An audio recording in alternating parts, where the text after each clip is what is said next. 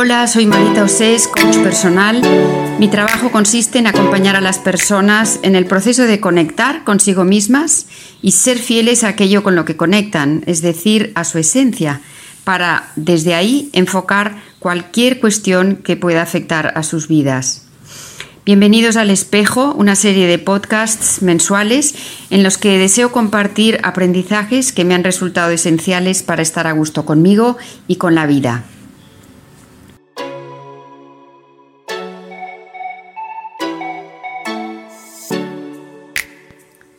Cuando tomamos conciencia de los problemas que acosan a nuestro mundo, tantas veces nos sentimos pequeños, incapaces de cambiarlo. Nos parece que no tenemos ni la información, ni los conocimientos, ni el poder suficiente para introducir los cambios necesarios para que las cosas vayan mejor. Sentimos que no está a nuestro alcance y nos quedamos de brazos cruzados en la impotencia.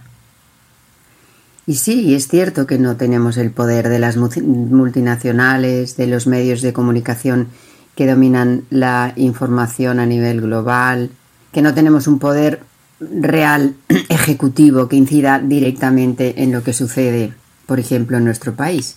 Pero nuestro país está hecho de personas y en ellas sí que podemos incidir.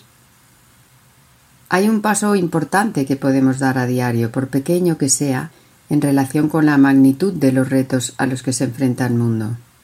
Cada uno de los seres humanos con los que me voy a cruzar hoy a lo largo del día está en mi zona de influencia ya sean familiares, colegas de trabajo, amigos o perfectos desconocidos.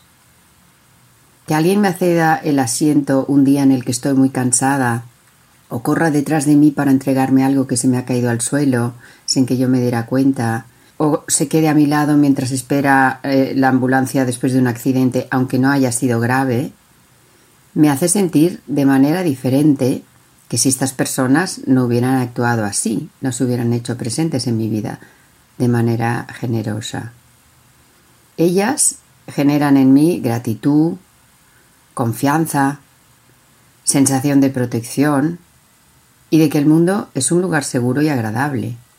Gracias a ellas, no solo mi sentir es diferente, mi obrar posterior también cambia, precisamente por, por haber tenido estas experiencias de cercanía, de solidaridad, de conexión, de humanidad.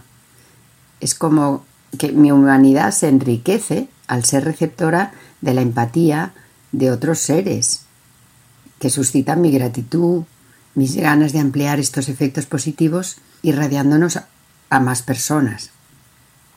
Recuerdo una ocasión hace muchísimos años en la que con un amigo habíamos salido en coche más tarde de lo previsto con destino a Almería y nos sorprendió la noche en un pequeñito pueblo de la provincia de Alicante. Creo que se llamaba Mucha Miel. Y plantamos la tienda en la oscuridad sin fijarnos demasiado en dónde nos hallábamos y nos acostamos a descansar. Y al día siguiente un calor sofocante nos expulsó de la tienda y busqué en vano una fuente donde refrescarnos. Cerca de donde habíamos acampado había una casita con jardín y una anciana cortando rosas con mucha calma. Y me quedé mirándola como hipnotizada porque verdaderamente disfrutaba de este instante.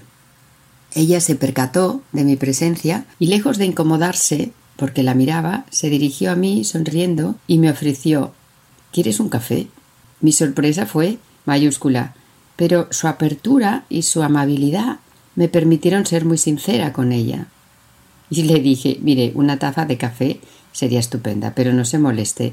Si me pudiera lavar la cara y las manos y refrescarme, aunque fuera con esta manguera de su jardín, se lo agradecería inmensamente. Pues la mujer nos invitó a pasar, nos ofreció su cuarto de baño, luego desayunamos con ella. Nunca la olvidaré. Se llamaba Madame André y era belga. Y ese encuentro hizo que la gratitud que habíamos sentido impregnara todo el viaje. Fueron unas vacaciones de apertura, de generosidad, de confianza en lo que nos iba a traer el día. Una actitud amorosa inspira a otros a ser amables y colaboradores. Por el contrario, una mala cara, un gesto agresivo pueden hacer que una persona se sienta amenazada y condicionar su manera de proceder. Y me pregunto yo, ¿por qué no salimos de casa cada mañana con la convicción de que está en nuestras manos poner nuestro granito de arena para un mundo mejor? Aunque sea a muy pequeña escala, porque al final muchos granos de arena hacen una duna, muchas dunas hacen una playa. Me viene a la cabeza una cita de Arnau de Tera que vi en Instagram esta semana pasada y se me quedó grabada. Dice, si tu alma tiene alas, ábrelas. Si de tu alma nacen melodías, cántalas. Si en tu alma hay medicina y semillas, espárcelas. Échale ganas. Pon tus dones al servicio de los demás.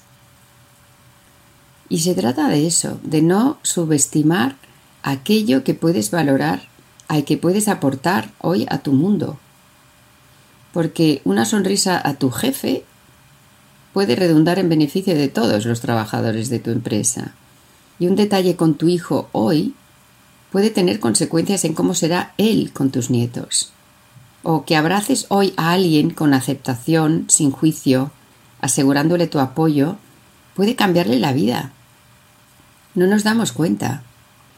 Párate a pensar en algún momento de tu vida en el que un gesto, una actitud, o simplemente la presencia de alguien fue un rayito de luz en un momento de oscuridad o de crisis o de soledad.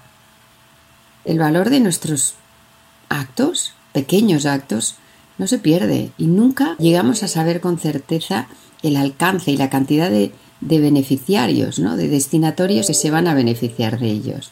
Podríamos probarlo por lo menos, a ver qué pasa. Porque lo que sí sabemos es que el miedo, el rencor, el odio nos envenenan. En cambio, el perdón, la bondad, la confianza, el amor nos regeneran. Y aún así, ¿todavía dudamos de qué podemos hacer por nuestro mundo?